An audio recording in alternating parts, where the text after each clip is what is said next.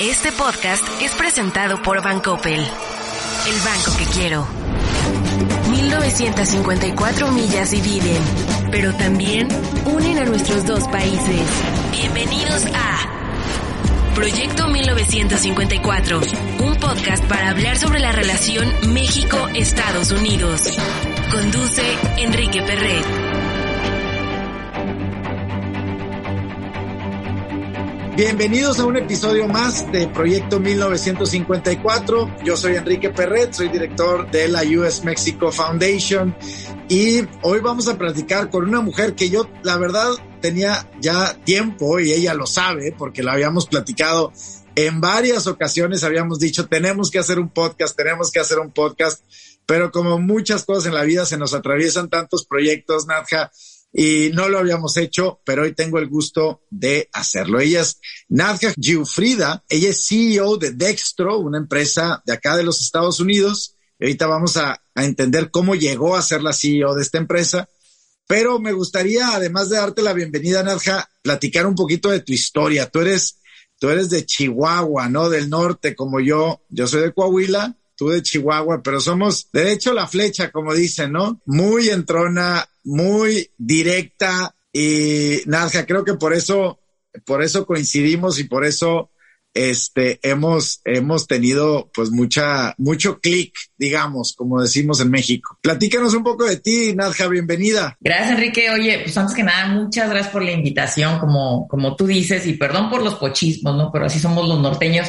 It was long overdue. Entonces, eh, gracias por, eh, por invitarme. Y ahora sí que entusiasmada, US Mexico Foundation y tú en lo personal, pues han sido ruta de guía para muchos de nuestros este, proyectos y es un placer saludarte nuevamente y, y pues platicar contigo. A ver, tú naciste, naciste en México, ahora pues estás viviendo en los Estados Unidos desde hace mucho tiempo. Hay pocas mujeres tan conocidas como tú en el mundo hispano en los Estados Unidos. ¿Cuál es ese recorrido, Nadja, que has hecho para llegar a ese punto? ¿Has sido reconocida? Si me pongo a leer aquí todos los reconocimientos que tienes, pues son muchísimos, pero eres embajadora de México acá, eres, vaya, una de las mujeres latinas más importantes en el mundo de los negocios, pero también de la filantropía. ¿Cómo llegas ahí, Nadja? Pues mira, yo creo que empiezo como que poquito de atrás para adelante, ¿no? o mejor dicho, de adelante para atrás. La realidad de las cosas es que siento que por falta de un rostro y por ponerle de repente rostro al tema migrante, tuve esta gran fortuna de coincidir en tiempos correctos. Por ponerle eh, rostro al tema de la relación binacional, tuve la fortuna de estar ahí, coincidir, y ahorita eh, expando un poquito más en a qué me estoy este, refiriendo, pero siento que los tiempos se fueron alineando con mi carrera y con las oportunidades que había alrededor de mi persona. Mira, yo crezco en el famosísimo, por las razones correctas y por las incorrectas, Ciudad Juárez. Entonces, eh, mi adolescencia la, la paso en, en, en, estos tiempos de las muertas de Juárez. En mi primer negocio de exportación en, en, en mi adolescencia, empecé muy, muy joven con el tema de emprendimiento por falta de oportunidad y falta de educación y otros temas, ¿no? Eh, lo empiezo en frontera, eh, en tiempos de la primera vuelta del Tratado de Libre Comercio, ¿no? Entonces, cuando se ocupa la atención en, ciertos temas, tengo la gran oportunidad de estar presente en ciertos temas. No estoy haciendo de ninguna manera eh, mi carrera menos, ni me estoy tirando al piso, no. Eh, nada más estoy diciendo que fue importante la sincronía en mi vida profesional, en mi vida como migrante, en mi vida eh, como mujer, empresaria, etcétera, ¿no? Y que muchas veces es importante también reconocer la sincronía de, los eventos y de las cosas y la sincronía de quienes extienden eh, dicha oportunidad, ¿no? Entonces mi carrera empieza exportando con un esfuerzo de exportación, pues la verdad, yo soy escrapera, otro término pocho, ¿no? Yo soy escrapera y lo que eso quiere decir es que yo empecé vendiendo cosas que me salían gratis en algún lado. Empecé vendiendo pumisita, piedra pómez, que traía del estado de Hidalgo y vendía en Estados Unidos en los tiempos de los pantalones deslavados de mezclilla y la pumicita eh, la explotaba, entonces mi costo era nada más de explotación, no de materia prima y la vendía en Estados Unidos en tiempos donde pues la pumicita era un commodity eh, muy, muy bien cotizado porque estaban súper de moda los stone wash jeans. Esas, esos stones, esas piedras que se utilizaban para golpear la mezclilla en los tumblers, cargadores en Levi's y en Pepe Jeans, que tú sí me entiendes cuando te digo Pepe Jeans, la mayoría, la mayoría de los millennials no saben ni de que le estoy hablando, ¿no? Pero en los tiempos de Pepe Jeans y de los 501, yo era un elemento en, en la cadena de, de manufactura de estos, este, jeans que en aquellos entonces todo mundo, incluido tú, Enrique, traían puestos, ¿no? Entonces, este, así empieza mi carrera. A principios, eh, finales de los ochentas, principios de los noventas, entramos en esta necesidad de repensar en términos comerciales la relación México-Estados Unidos. Y yo tengo la gran fortuna de ser uno de los pequeños empresarios o de los pequeños negocios, porque éramos grandes como empresarios, ¿no? De, de, ser uno de aquellos que estaba muy familiarizada con la praxis, no nada más a nivel frontera, sino a nivel arancelario, en aduanas, etcétera, y en ver cuáles eran los retos reales, ¿no? Había y hay siempre, ¿no? Un montón de teoría y un montón de gente que le sabe muy bien, este, en formas en las que yo no le sé, académicas, legislativas, etcétera, pero se necesitaban más ojos y manos en las, en la práctica de todos los días y pues yo, pues yo cruzaba muchas veces ese puente, ¿no? Muchas veces al día, ya no digas al, al mes ese, ese, ese, ese puente, entonces me la sabía muy bien.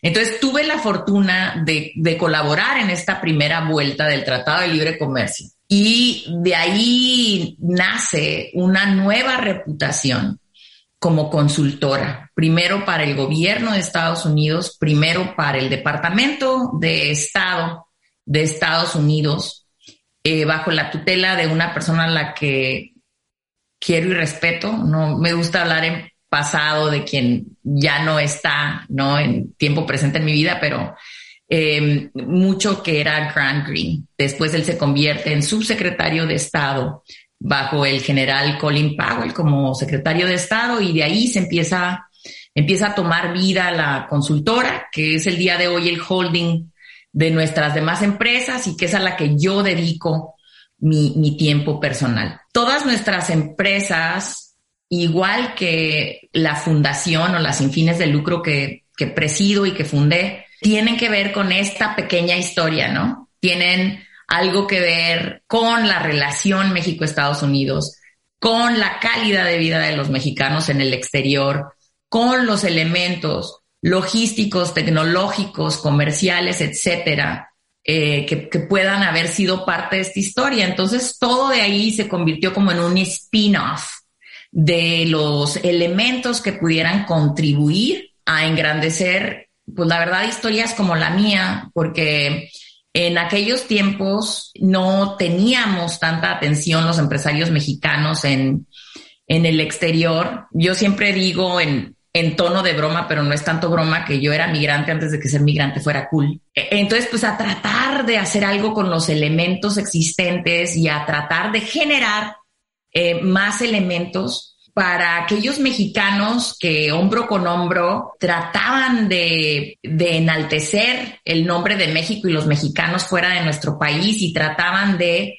generar oportunidad, pues donde convencionalmente no existía, ¿no? Entonces así empieza mi, carrera, Enrique. Hablas de esta, de esta sincronía y yo como lo veo, eh, Nazca, es, pues tú tomaste una oportunidad, claro, pues había, había estos huecos, llamémosle, en donde se necesitaba empresarias, mujeres que conocieran de la frontera, que fueran técnicas, eh, que tuvieran, vaya, inglés y español, que pudieran vivir aquí y allá y tú tomaste esa oportunidad y la exponenciaste a pues a muchas a muchas empresas. Al final del día tú vives en este mundo pues muy similar al de la fundación, que es de generar un mayor entendimiento entre México y Estados Unidos a partir de tu propia historia, pero también a partir de la historia de, de muchos. Y a ti te ha tocado vivir estos varios momentos. Mi, mi siguiente pregunta es, porque siempre estás pensando en nuevos proyectos y nuevos proyectos y cada vez que te veo es, eh, traes una nueva cosa en la cabeza y, me encanta eso, pero ¿cuál es el momento ahorita, Nadja? O sea, a ver, me hablabas de la primera vuelta del NAFTA. ¿Sí has visto una evolución enorme? Esa es mi primera pregunta. Y la segunda es, ¿en qué momento estamos? Sí he visto en una evolución enorme no porque la relación comercial haya evolucionado. Te hablar, como hablamos en el norte, con brutalidad, honestidad, sino porque en los tiempos tecnológicos, ideológicos e inclusive políticos nos traen de la mano y corriendo. Estamos viviendo tiempos que gritan la necesidad de tener evoluciones enormes, los modelos comerciales, educativos, económicos, que hemos vivido están completamente obsoletizados, en mi opinión. Y la tecnología, inclusive el darwinismo mismo, ¿no? De estas nuevas generaciones que piensan diferente que nosotros, nos está haciendo evolucionar eh, de forma forzada, ¿no? Como cuando eres adolescente y empiezas a crecer de un día para el otro y te duelen los huesos, así, con ese dolor y con esa falta de entendimiento de qué es lo que está pasando. Sí estamos evolucionando, en mi opinión, de una forma un tanto reactiva, que no, que ahí es donde radica, yo creo que el meollo de la respuesta, ¿no? De, de, cómo encontrar nuevos modelos y nuevas ideas, y contesta la primera parte de tu pregunta. Nosotros como consultora, ante todo, eh, somos, igual que tú en lo personal e igual que la fundación, por eso le tengo tanto respeto, una máquina generadora de ideas. Y mucho de nuestro esfuerzo, inclusive filantrópico, eh, respeta la premisa de la idea como commodity y como el factor principal, la premisa, el objeto y la finalidad, ¿no? Más que el dinero, una contribución económica o, más que cualquier otro tangible que, se pueda haber utilizado en el pasado. Entonces, eh, siento que ciertamente es, mucho de lo que nos debemos.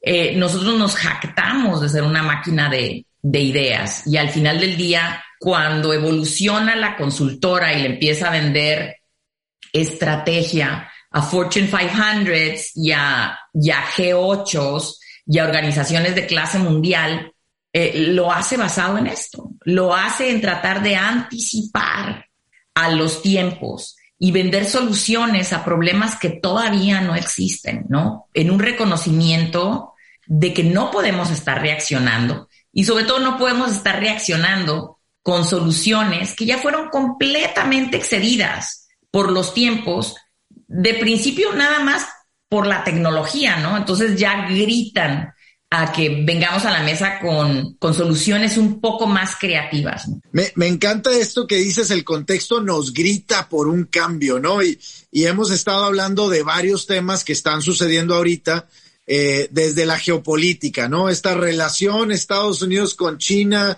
y con Rusia, el tema de, de las cadenas de suministro, que se exponencia la necesidad por el tema de la pandemia, la escasez en muchos sentidos, Nadja, ¿no? La escasez de trabajadores en muchas industrias, la escasez de bienes de capital en otras industrias, vaya, la escasez de ideas en algunas, en muchas otras industrias.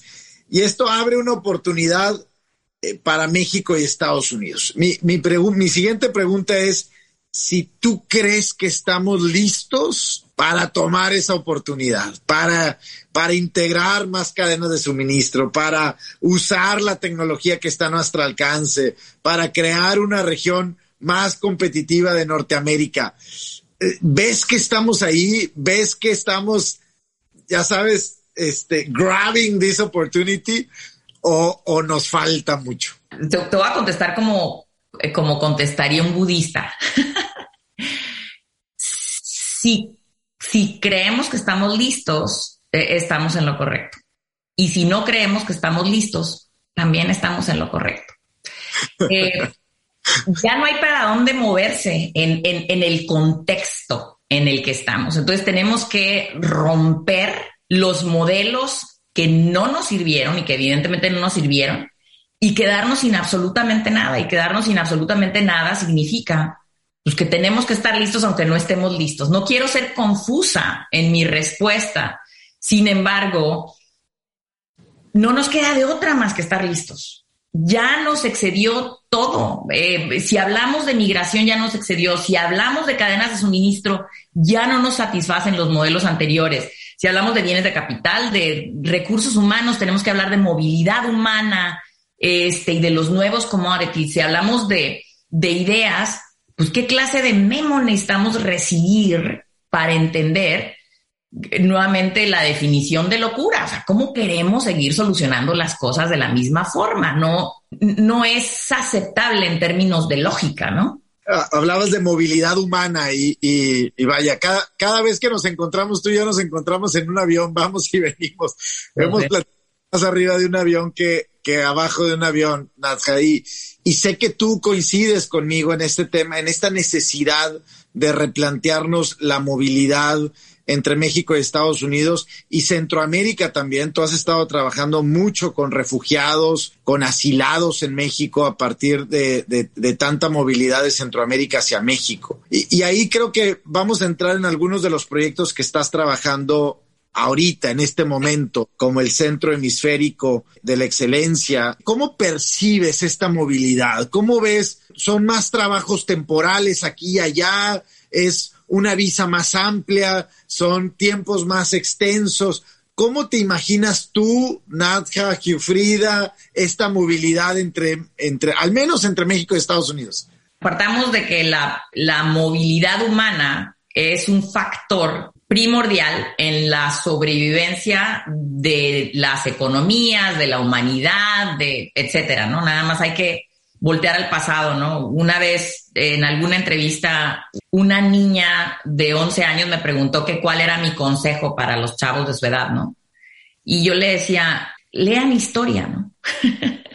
lean historia, porque como mamíferos y seres humanos tenemos esta tendencia de que se repiten las cosas. Entonces, al leer historia aprendemos mucho de, cómo anticipar el futuro. Y en temas de movilidad humana, pues hay que ver de dónde provienen los líderes, los países que el día de hoy son líderes políticos, económicos e ideológicos de este planeta. Entonces, yo creo que hay un modelo muy claro de lo que va a pasar. Ya no podemos considerar a las naciones o determinar a las naciones basados en un mapa mundi en, un atlas, este, confinados a un, a un atlas dibujado en un pedazo de papel o a un globo terráqueo, ¿no? Tenemos que repensarlo en términos de lo que ha estado sucediendo últimamente y en términos de lo que ha sucedido a través de la historia de la humanidad. Para sobrevivir nos vamos a seguir moviendo. se está eh, desdibujando, no nada más eh, la configuración geográfica, demográfica, pero inclusive hasta cultural, que es súper importante, más que la geográfica, cultural, ideológica y filosófica de las naciones como las conocemos. Entonces, la movilidad humana yo creo que es el factor más importante de redefinición de las naciones en el, en el, en el futuro. Es mucho más que tener nuevos aviones que nos van a llevar entre dos y cuatro horas de aquí a Europa, caso real en este momento. Se trata de tener nuevas configuraciones en ambientes de trabajo como empresas, em, políticas binacionales o multinacionales como organizaciones mundiales y como gobiernos, etcétera y dejar de aferrarnos a, los modelos que estamos viviendo de entendimiento de las cosas que tienen de veras 300, 500 años en pie. Yo creo que el, el, hecho de que estuviéramos pensando tú y yo que teníamos que hacer el podcast desde un avión porque era donde más coincidíamos, o de que viajando hacia Washington, DC la semana del 18, estuvieran en el mismo avión eh, dos gabinetes presidenciales platicando previo a las pláticas este, del Summit de América del Norte en, en un avión. O sea, te habla mucho de la movilidad humana. Si leemos los números del número de guanajuatenses que hay en, en Estados Unidos, 1.5 millones, pues exceden cualquier paisito. O sea, sin tratar de hacer menos a ningún paisito chiquito en territorio, ¿no? Pero tenemos que, que, que hablar de, de otros temas cuando hablen de movilidad humana, pero sobre todo para incidir en las, en las soluciones del, del futuro, ¿no? Las, las diásporas ahora son, son más relevantes para los países que nunca, ¿no? Este, son más relevantes que, que, el, que el turismo, son más relevantes que una industria completa para México. Su diáspora que vive en Estados Unidos representa el ingreso de 45 mil millones de dólares que, que, mantienen a 10 millones de personas en México. Y si no repensamos esos flujos, si no repensamos esa movilidad de las personas, nos estamos quedando atrás. Proyecto 1954,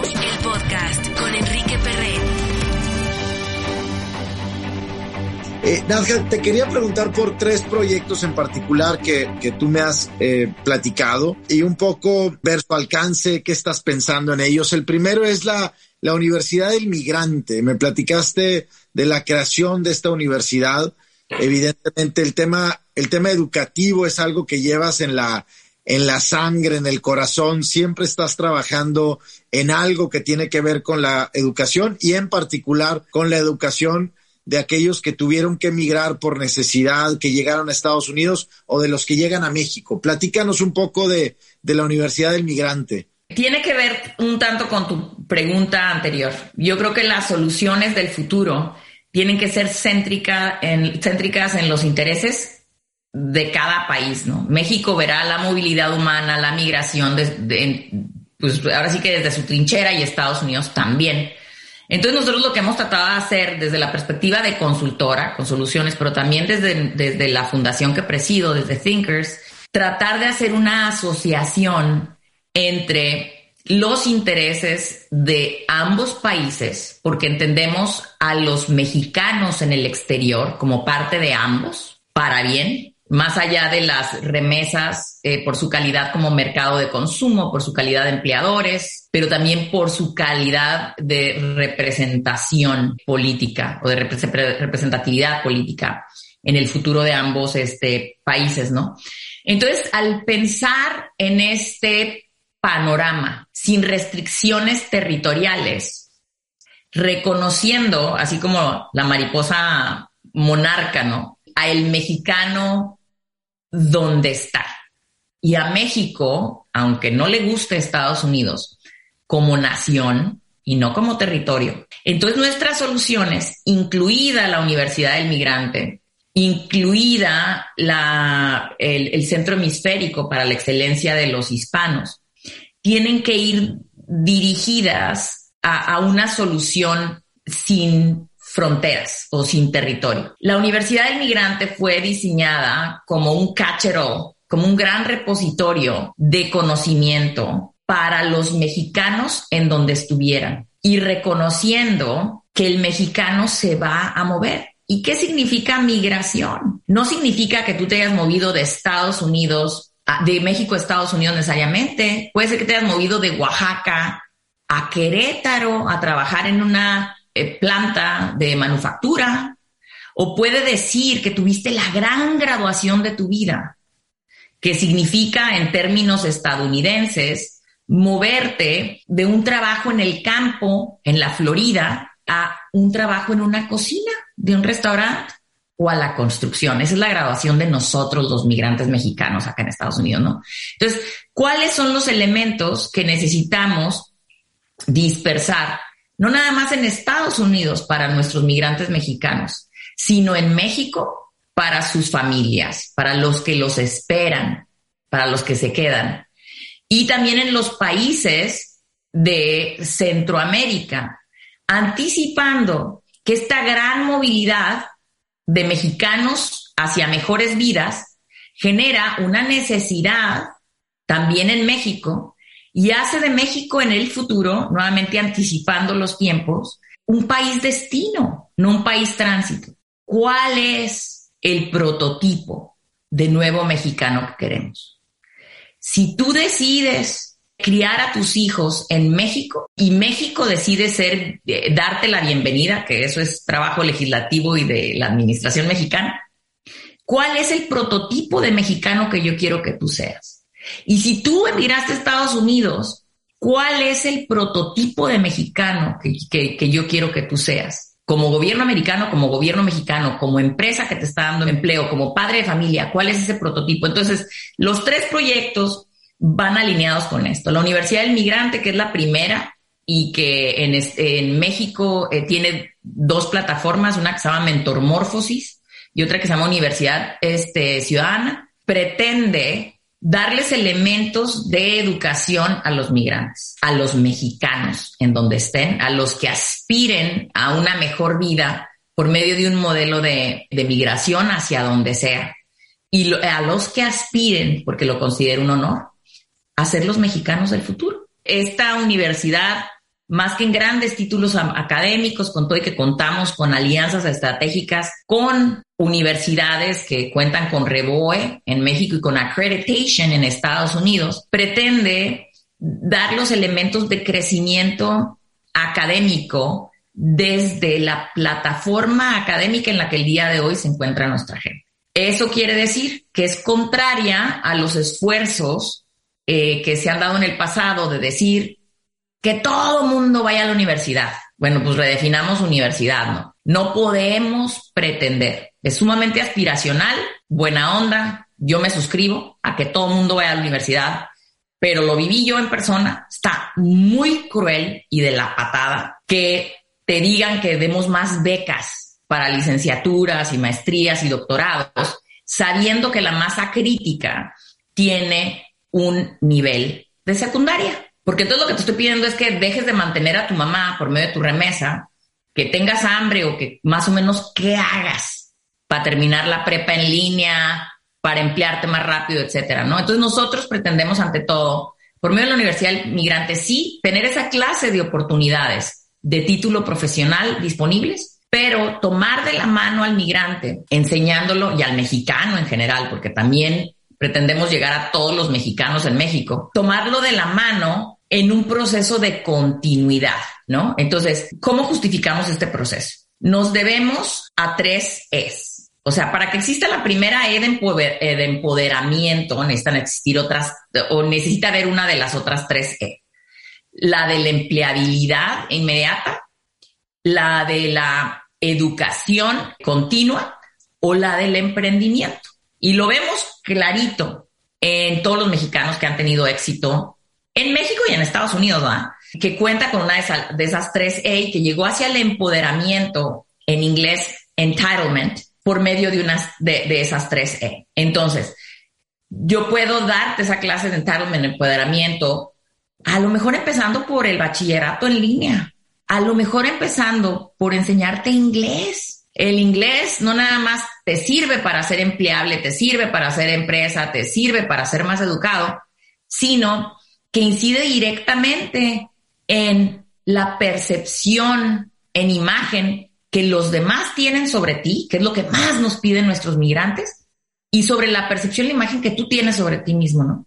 Entonces, toda la plataforma está hecha para llegar a donde estemos de forma virtual, porque podemos masificar la educación, el emprendimiento y la empleabilidad y acotar los tiempos de cuatro años, de ocho años a tres meses donde te suban el sueldo rápidamente o donde, donde ya tengas trabajo rápidamente, utilizando los beneficios de la tecnología, ¿no? Y ahí eh, nos ayudan organizaciones de clase mundial, las fundaciones de, de más renombre a nivel mundial, y coincidimos con eh, también marcas de contenido, 76 de ellas privadas muy importantes y con cientos de universidades para ser un gran concentrador de conocimiento y por medio de un Learning Management System, eh, hacer el conocimiento céntrico en el individuo, de modo tal que todos los individuos que, que visiten potencialmente la plataforma puedan tener un traje súper hecho a la medida, en lugar de adaptar sus necesidades al programa que se hizo, que hizo el gobierno, adaptar todo el proyecto a nivel muy, muy individual eh, por medio de la ventaja de los algoritmos. De, la tecnología con la que contamos el día de hoy. Entonces, es el, el primer este, proyecto que pretende incrementar la calidad de vida de todos los mexicanos en donde estén, más allá de, los, de las fronteras y de los territorios, por medio de la tecnología, pero también por medio de un entendimiento diferente de qué es la educación de no entender la, educación nada más como un título profesional, sobre todo en estos tiempos donde, sobre todo en Estados Unidos, eh, una certificación como eléctrico, eh, como plomero, como programador, no tiene nada indigno. ¿eh? Y pues la verdad, en dólar por dólar la hora excede muchas de las, de las carreras profesionales que, que hemos pensado eh, históricamente que, son la solución a absolutamente todo. No las estoy haciendo menos porque ya en el pasado me han quemado en leña verde un par de veces.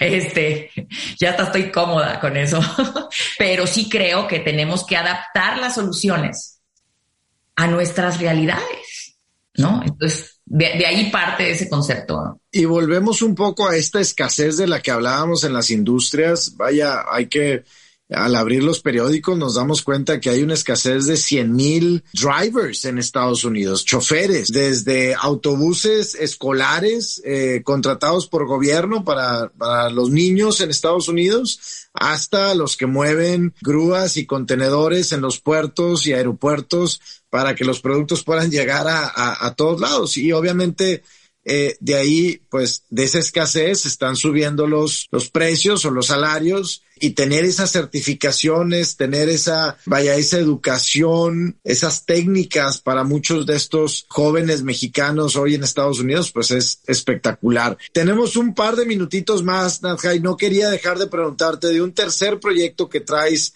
eh, que es The Best Mexican. Me lo, me lo comentaste y quería preguntarte de qué se trata The Best Mexican. En Best Mexican inciden varias marcas en reconocimiento a que nada más es nuestro tiempo, ¿no? Hoy platicaba con, con, con, con alguien del gobierno de Estados Unidos y le decía que estadísticamente los mexicanos somos más que los hispanos. Eh, una de las dos minorías que puede ser abiertamente discriminada en Estados Unidos. Va a incomodar el statement a mucho a todo mundo que sea políticamente correcto, pero es una realidad. Eh, se pueden hacer bromas y comentarios sobre los mexicanos que nadie osaría hacer sobre otras minorías, más allá de lo cultural que rozan en lo racista, ¿no? Y lo tengo que decir como va, es lo que es. Entonces, eh, pretendemos eh, cambiar nuevamente la percepción en la imagen eh, de los mexicanos a partir de nuestra contribución a el mundo e identificarlo así por medio de un reconocimiento a lo que hacemos, pero también por un proceso de enaltecimiento y de mejores prácticas y de mejores ejemplos de lo que sí somos a través de una serie de marcas que contribuyen no nada más a la educación, sino también a la notoriedad de estos mexicanos y elevar lo que somos. Ya lo vimos históricamente y sé que nada más tenemos un par de minutos. Pues tú dime a cuál minoría ya no le tocó en el pasado. Eh, por ejemplo, en estos tiempos, todo mundo en 23 y yo busca tener sangre irlandesa. Y tú dime más o menos cómo era percibido en el pasado. Te puedo dar otros tres ejemplos, pero quiero ser políticamente correcta, entonces no te los voy a dar. Sin embargo, es nuestro turno como mexicanos ser mal vistos y va a suceder y va a pasar rapidísimo en cuanto todo mundo quiera ser mexicano. Y hay mucho, mucho, mucho que imitar sobre nosotros mexicanos. Es un orgullo ser migrante y ser punta de lanza y esto haya más orgullo eh, genéticamente, culturalmente, en valores, eh, gregariamente, en lo que sea, ser mexicano, ¿no? Entonces, ¿cómo le hacemos por medio de una plataforma de reconocimiento para darle luz a esto? Y lo anticipo, Enrique, y me lo reclamas en 10 años. Y que todo mundo se jacte de, de ser mexicano, de tener sangre en el futuro. Que aparte no va a ser ninguna mentira, porque los números ya nos dicen que somos muy, muy buenos para avanzar en el censo de Estados Unidos. Entonces, la idea es darle por medio de, esta plataforma y también por medio de elementos de investigación, de research, por medio del centro hemisférico eh, para la excelencia de los hispanos, le hacen mexicanos en su mayoría, cierta notoriedad a los números, hacerlo muy, muy científico, pero también hacer una central de proyectos que todos eh, colaboren con este nuevo concepto de mexicanidad. Para un mejor México, pero ¿sabes también para qué? Para un súper mejor Estados Unidos, ¿no? México importa 2.3 millones de jornaleros. Entonces la Simpson Rodino de Ronald Reagan se, está repitiendo en México o la necesidad de la Simpson Rodino, ¿no? Entonces, pues lo único que está haciendo la historia es empujarnos hacia arriba, ¿no? Y nosotros queremos generar con estos dos conceptos eh, las plataformas para poder empujar al mexicano hacia arriba, como va a ser, y me va a dar la razón la historia, ¿no? No, y tiene que ser a través de estas historias eh, individuales, colectivas, de los mexicanos, de las mexicanas, de la mexicanidad. Eh, aquella frase de, de, Guillermo del Toro cuando recibe el Oscar y que le hacen una pregunta y que dice, pues es que soy mexicano. Ese, ese reconocimiento de creatividad, de, de, del riesgo, de la familia, ese DNA, ¿no? Esos genes particulares del mexicano o de la mexicana tienen que ser eh, bien, bien establecidos, bien conocidos en todos lados para darle esa vuelta y que todo el mundo quiera encontrar dentro de su ancestry un pedacito de mexicano o mexicana en ella, ¿no? eh, muchísimas gracias por tu tiempo. Creo que nos llevamos un poquito de ti en este podcast, eh, un poquito apenas porque sé que estás trabajando en muchos otros temas y muchas otras cosas, muchos otros proyectos, pero bueno, pues estamos, estamos muy cerca de lo que estamos haciendo. Tanto tú desde la consultoría, la filantropía, nosotros desde la fundación, siempre tratando de acercar más eh, y de que haya un mayor entendimiento entre México y Estados Unidos. Muchísimas gracias, Narca. A ti por la invitación, Enrique. En la relación quizá más compleja entre dos países, encontraremos temas de talento, comercio, seguridad, finanzas, energía, frontera, migración. Esto es Proyecto 1954, el podcast. Este podcast fue presentado por Bancoppel el banco que quiero.